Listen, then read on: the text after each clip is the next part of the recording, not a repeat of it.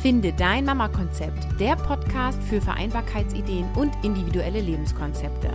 Mein Name ist Caroline Habekost und du bekommst hier Infos und Ideen rund um das Thema Familie und Beruf. Nimm dir deine Zeit und lass dich inspirieren. Ist Agilität die Antwort auf die Frage nach der Vereinbarkeit von Familie und Beruf? Hallo, liebe Mama, heute mal wieder mit einer Solo-Episode von mir und tatsächlich auch mal mit so ein bisschen anderem Thema, denn das Thema Agilität beschäftigt mich persönlich und ich hatte eh vor, euch mehr, ja, so eine Art Tools aufzuzeigen, was uns helfen kann bei dem Thema Vereinbarkeit im Alltag. So ein bisschen mehr Praxisorientierung. Ich habe ja viel in den Interviews Erfahrungsaustausch, das finde ich auch sehr wertvoll und möchte es jetzt mixen mit einem Tool. Die Diskussion um Vereinbarkeit ist ja groß. Berufliche Entwicklung, Karriere und Selbstverwirklichung sind wichtige Werte in der heutigen Welt. Durch die vielen Möglichkeiten der Verhütung ist das Kinderbekommen heute meist ja auch Planungssache. Eltern entscheiden sich zu einem bestimmten Zeitpunkt bewusst für ein oder mehrere Kinder. Ja, das kann auch mal anders der Fall sein, aber heutzutage wird mehr geplant, mehr Einfluss auf das Kinderkriegen, Kinderkriegen bekommen genommen. So, ein kleiner Haspler. Und das führt halt zu der Abwägung, wann steht denn Beruf mehr im Vordergrund und wann steht Familie an erster Stelle. Und wenn dann das erste Kind erstmal da ist, ist meistens der Fokus der Mutter erstmal auf Familie gesetzt. Das hat einfach auch viel damit zu tun, dass das Kind in uns heranwächst, dass wir ja die stillende Mama sind. Ähm, nicht alle stillen, ist mir auch klar.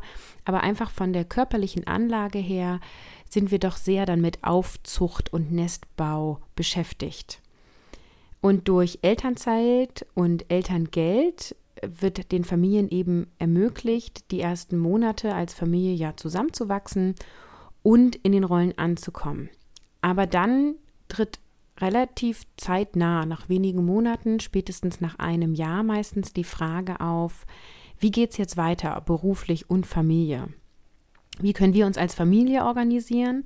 Und es kommen viele Fragen auf uns zu, viele Entscheidungen, die wir treffen müssen. Wer geht mit wie vielen Stunden arbeiten? Wo wird das gemeinsame Kind betreut? Wer übernimmt welche Aufgaben im Haushalt?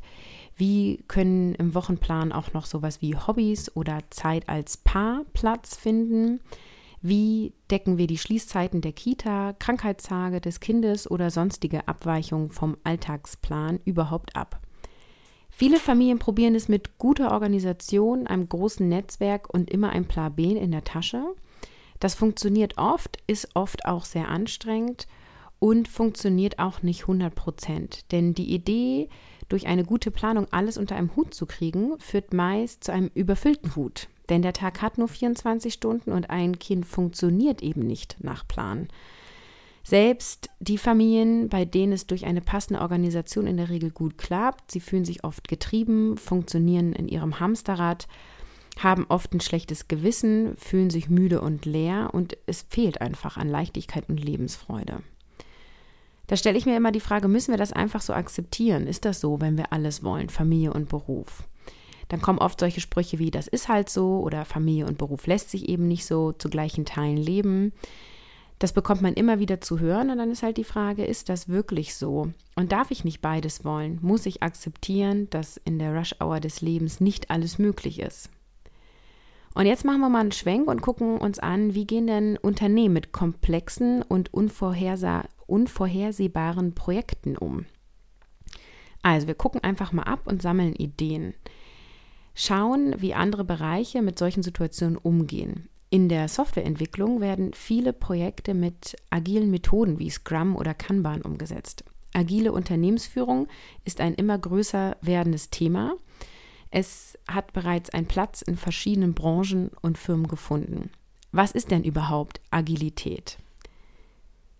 Laut des Dudens sind Synonyme für Agilität Gewandtheit, Vielfältigkeit, Vitalität und Wendigkeit. Agilität bedeutet, auf veränderbare Bedingungen zu reagieren und sich anzupassen. Es heißt, kontinuierlich zu lernen und sich das Produkt stets weiterzuentwickeln. Dabei wird schrittweise vorgegangen. Agilität ist nicht einheitlich definiert. Je nachdem, in welchem Buch man nachschaut, gibt es verschiedene Definitionen.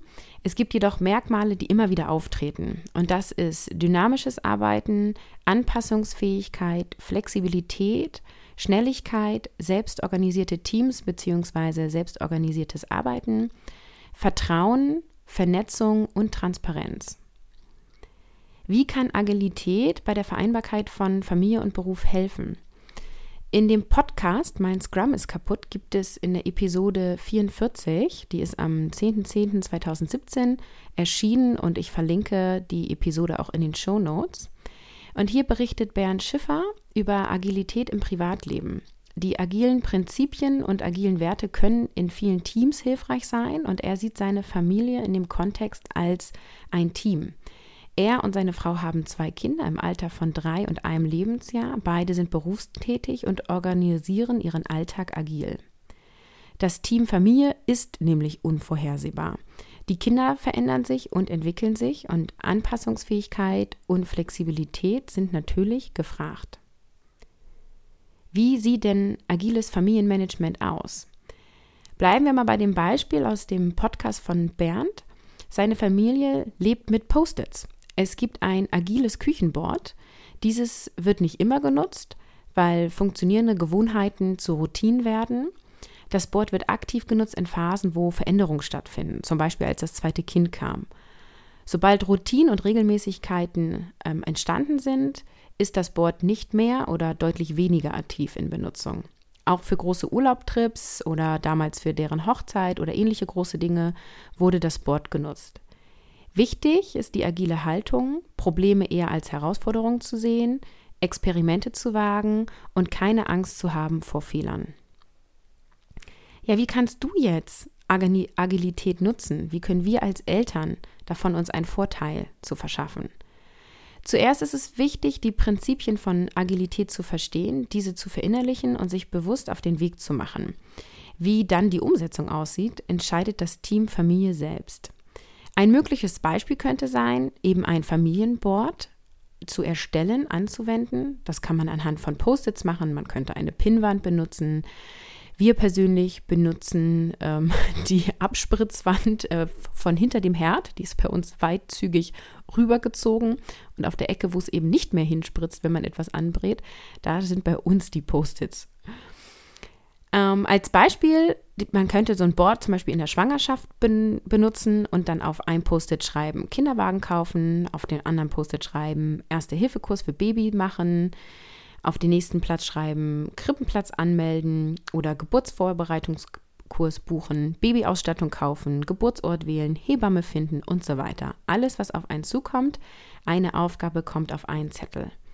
Das Board kann jederzeit mit neuen Zetteln gefüllt werden. Wichtig ist, dass es präsent in der Wohnung oder im Haus steht, also zum Beispiel in der Küche oder im Wohnzimmer irgendwo, wo ja regelmäßig Familie auch zusammenkommt. Es kann in Spalten eingeteilt werden. Sinn macht zum Beispiel sowas wie ist noch zu erledigen, wird gerade bearbeitet oder es ist erledigt.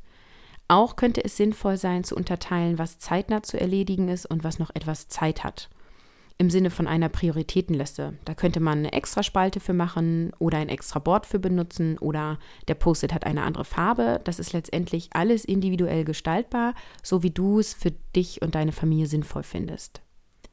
Jetzt können sich die Eltern regelmäßig, zum Beispiel beim Frühstück, an diesem Board treffen und bei den Post-its noch zu erledigen, ähm, ja, ein Post-it auswählen und in die Spalte wird gerade erledigt tun. Im Sinne von dieser Aufgabe nehme ich mir vor, ich kümmere mich darum, dass zum Beispiel der Tannenbaum an die Straße gestellt wird, weil morgen die Abholung ist. Dies schafft Transparenz, wer was macht bzw. gerade macht und ob die Aufgabe erledigt ist ähm, oder ob es da noch keinen Zuständigen für gibt. So kann der Partner immer sehen, wo der andere gerade mit beschäftigt ist. Und es ist auch ganz gut, gerade in Partnerschaften, wo der eine das Gefühl hat, er macht so viel mehr als der andere, dann eben auch zu gucken, wie viel erledigt der andere eigentlich an Aufgaben, die bisher vielleicht nicht aufgefallen sind. Vielleicht auch, weil es Routine war oder einfach nicht drüber gesprochen war. Am Ende der Woche oder am Ende des Monats kann man auch mal ein Resümee ziehen und sagen, was wurde alles erledigt, was hat gut geklappt und was nehmen wir für die nächste Zeit mit. Dieses Vorgehen schafft einen Überblick, Transparenz und fördert die Kommunikation in der Partnerschaft. Auch können ältere Kinder in diesen Prozess mit eingebracht werden. Es besteht die Möglichkeit, Experimente im Alltag zu machen. Zum Beispiel könnte man die Fahrdienste des Kindes mal durchtauschen. Und am Ende der Woche gibt es eine Reflexion darüber, wie es für alle Beteiligten war. In der nächsten Woche probiert man eine andere Fahrdienstkonstellation aus und zieht wieder ein Resümee. Irgendwann sind alle theoretischen Möglichkeiten ausprobiert und getestet worden, sodass eine Festlegung des Fahrdienstes geben kann, die für das Team Familie ja, sich bewusst entschieden hat und ausprobiert hat. Was spricht jetzt für so ein Familienboard? Es schafft einen Überblick. Alles, was aufgeschrieben ist, kann gedanklich den Kopf verlassen. Ein Board schafft Transparenz, das heißt, alle Beteiligten sehen, was der andere macht. Doppelte Aufgabenverteilung kann so nicht mehr stattfinden. Zusätzlich sieht jeder, was der andere tut. Es fördert die Kreativität, Dinge werden ausprobiert, so bekommen immer wieder neue Ideen auf. Dadurch werden alle flexibler und offen für Veränderungen. Das tägliche Zusammenkommen und die Reflexion am Ende der Woche führt zu einem Zusammenhalt, ein Gemeinschaftsgefühl und mehr Kommunikation. Wie realistisch das jetzt ist, dass man sich täglich an so einem Board trifft, ja, das ist nochmal eine andere Frage. Ich kann mir vorstellen, dass viele jetzt sagen, oh nee, so strukturiert, da habe ich gar keine Lust zu. Muss es auch nicht sein. Ich habe natürlich den Selbsttest gemacht. Wir haben seit über zwei Monaten unser agiles Küchenboard mit Post-its, wo Aufgaben draufstehen. Und wir haben da jetzt so unser eigenes System gefunden. Wir machen zum Beispiel bei Aufgaben, die zwingend der eine erledigen muss oder unbedingt vielleicht möchte, machen wir unten rechts in die Ecke den Anfangsbuchstaben des, des Vornamens drauf, damit klar ist, ah, okay, Caroline hat vor, das zu erledigen. Sobald etwas erledigt ist, nehmen wir es ab. Eine Spalte mit schon erledigt hat uns nicht gefallen. Es wurden immer mehr Zettel. ähm, die werden tatsächlich dann weggeschmissen und ähm, wir reden auch nicht jeden Tag darüber, sondern es verläuft eher stumm. Aber wir ziehen immer mal wieder ein Resümee. Auch das machen wir unregelmäßig, ähm, eher wenn wir gerade zusammen in der Küche sind und wir da eh gerade stehen, dass wir mal drauf gucken und ah, okay, das ist erledigt, ach super, und wie ist das denn gelaufen? Und es fördert auf jeden Fall die Kommunikation und die Übersichtlichkeit. Und ich denke, wir werden dieses Board beibehalten, ähm, haben es als Experiment genutzt und ziehen daraus viele Vorteile. Die Idee, ein Projekt nicht mehr nach theoretischer Planung und abschätzbaren Risikofaktoren durchzuplanen, kann für die Familienorganisation übernommen werden. Denn der Familieneintag ist eben nicht zu 100% planbar. Die Akzeptanz der nötigen Flexibilität und Anpassungsfähigkeit hilft, hier mehr Leichtigkeit reinzubringen. Familie sollte, eben aus meiner Sicht, ein selbstorganisiertes Team sein. Die Idee, dass es eine Projektleitung gibt, also sprich ein Head of Family, ist für die Partnerschaft meist nicht förderlich und oft findet sowas auch, ich sag mal, inoffiziell statt. Es wurde nie entschieden, dass einer der Elternteile ähm, die Führung übernimmt, aber oft ist es so, dass eine Person die Führung übernommen hat und den anderen delegiert. Und das ist in Ordnung, wenn das so vereinbart wurde. Meistens passiert es aber unbewusst. Und da ist eben die Frage, ist es gut? Führt es zu Konfliktpotenzial? Wie möchte ich damit weiterleben? Und oft ist es eben so, dass die Person, die alles delegiert, gar nicht zufrieden damit ist, weil sie sich gar nicht unterstützt fühlt. Insofern sind selbstorganisierte Teams, selbstorganisierte Elternteams meist die Lösung, die dazu führt, dass beide zu gleichen Teilen oder zu ähnlich gleichen Teilen ähnliche Aufgaben übernehmen. Wie du Agilität in deiner Familie umsetzt, ist natürlich dein Weg oder euer Weg. Und die Idee des Familienboards, des regelmäßigen Zusammentreffens an diesem Board und ein Resümee regelmäßig, zum Beispiel wöchentlich oder monatlich, sind hilfreiche Methoden, die ich dir auf jeden Fall empfehlen kann. Und mich interessiert natürlich, wie du Agilität für deine Vereinbarkeit von Beruf und Familie vielleicht bereits schon nutzt, vielleicht auch unbewusst, ohne diesen Begriff zu verwenden. Oder wenn du nach dieser Episode das mal ausprobierst, wie so deine Erfahrungen damit sind. Und da freue ich mich total über Kommentare. Dafür gehst du auf www.carolinhabekost.de slash 045. Da gibt es ein Kommentarfeld und da freue ich mich auf deine Reaktion. Und für heute sage ich Tschüss, ciao, ciao und bis zum nächsten Mal.